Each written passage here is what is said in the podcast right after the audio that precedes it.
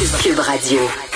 C'est d'écouter Cube Radio est politiquement incorrect. Le 1er juin, les centres commerciaux vont réouvrir. La vraie vie va commencer. La vraie vie, on va pouvoir aller au Carrefour Laval, on va pouvoir aller dans des centres commerciaux, quoi, les promenades de Saint-Bruno, ah ouais.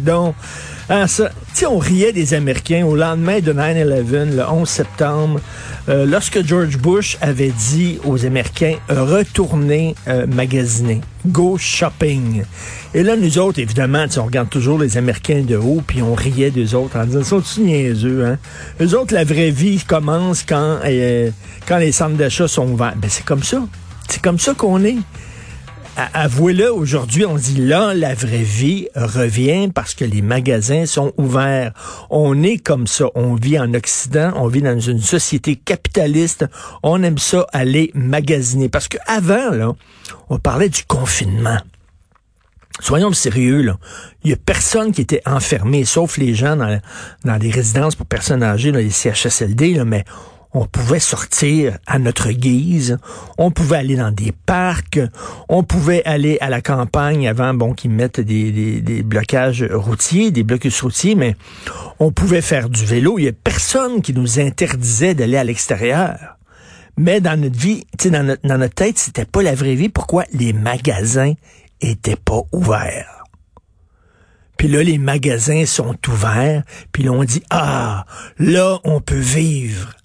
C'est ça, en Occident, dans des pays capitalistes comme les nôtres, le sens de la vie, c'est gagner de l'argent la semaine, puis dépenser l'argent le week-end. Puis après ça, lundi, tu rentres au travail pour gagner de l'argent, puis le vendredi, tu le dépenses jusqu'au dimanche. C'est comme ça qu'on vit. On a beau le regarder les Américains de haut. Euh, soudainement, ah là, on peut faire du shopping. Regardez, je sais pas, à Québec quand ils ont ouvert le Ikea à Québec, c'était comme la ville est en fête.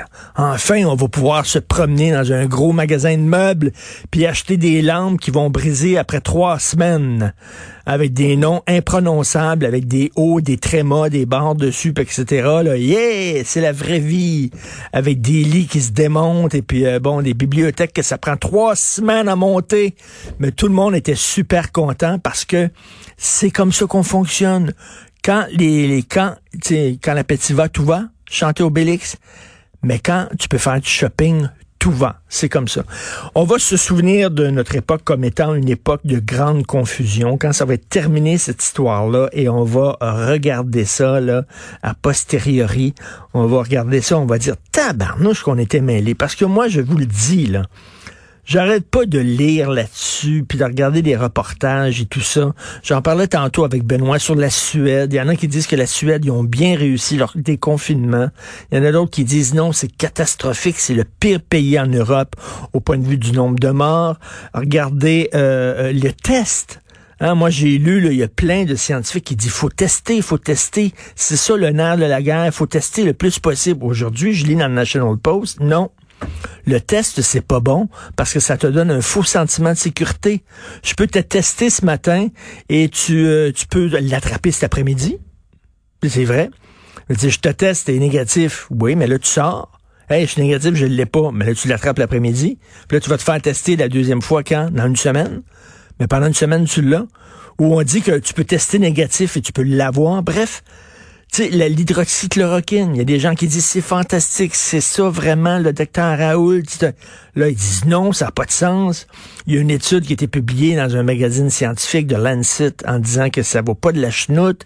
Mais là, il y a des gens sérieux, pas des coucous, mais des gens sérieux qui disent non, l'étude de Lancet est pas bonne. Puis c'est bon l'hydroxychloroquine. J'ai aucune espèce d'idée. Deuxième vague. Il va y avoir une deuxième vague, c'est sûr, à l'automne, une deuxième vague. Préparez-vous, ça s'en vient. Il y avait un texte dans les magazines français il y a quelques jours, ce week-end, où il y avait des, euh, des spécialistes euh, en épidémie, en pandémie, en microbiologie qui disaient non, non, non, non, non, non. Ça, il n'y aura pas de deuxième vague finalement, parce qu'on s'est habitué au virus, parce qu'il y a eu une immunité croisée. Ça. On parle plus d'immunité collective, immunité croisée. Et là, il n'y aura pas de deuxième vague. Donc, on ne sait pas. On n'en a aucune idée. J'ai eu hier un, professeur de physique qui dit le confinement, c'est un peu n'importe quoi. Comment ça se fait qu'on confine des enfants? Les enfants ne l'auront pas. Les enfants ne sont pas porteurs du virus. Et là, tu lis un autre texte où des gens disent attention. Il y a des enfants qui l'ont eu. Au contraire, les enfants peuvent l'avoir. Ou ils l'ont, ils n'ont pas de symptômes, puis ils donnent à des, à des adultes.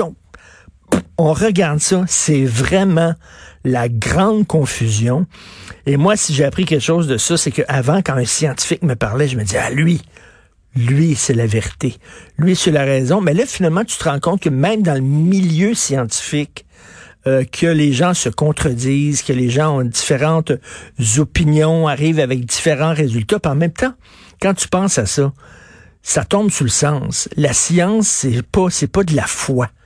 Hein, il y a seulement les gens qui circulent sur Internet puis qui ont la vérité, les théories du complot et tout ça. Eux autres, ils savent. Eux autres, ils savent. Mais les scientifiques, c'est pas comme ça que ça fonctionne. Ça fonctionne par essai et par erreur.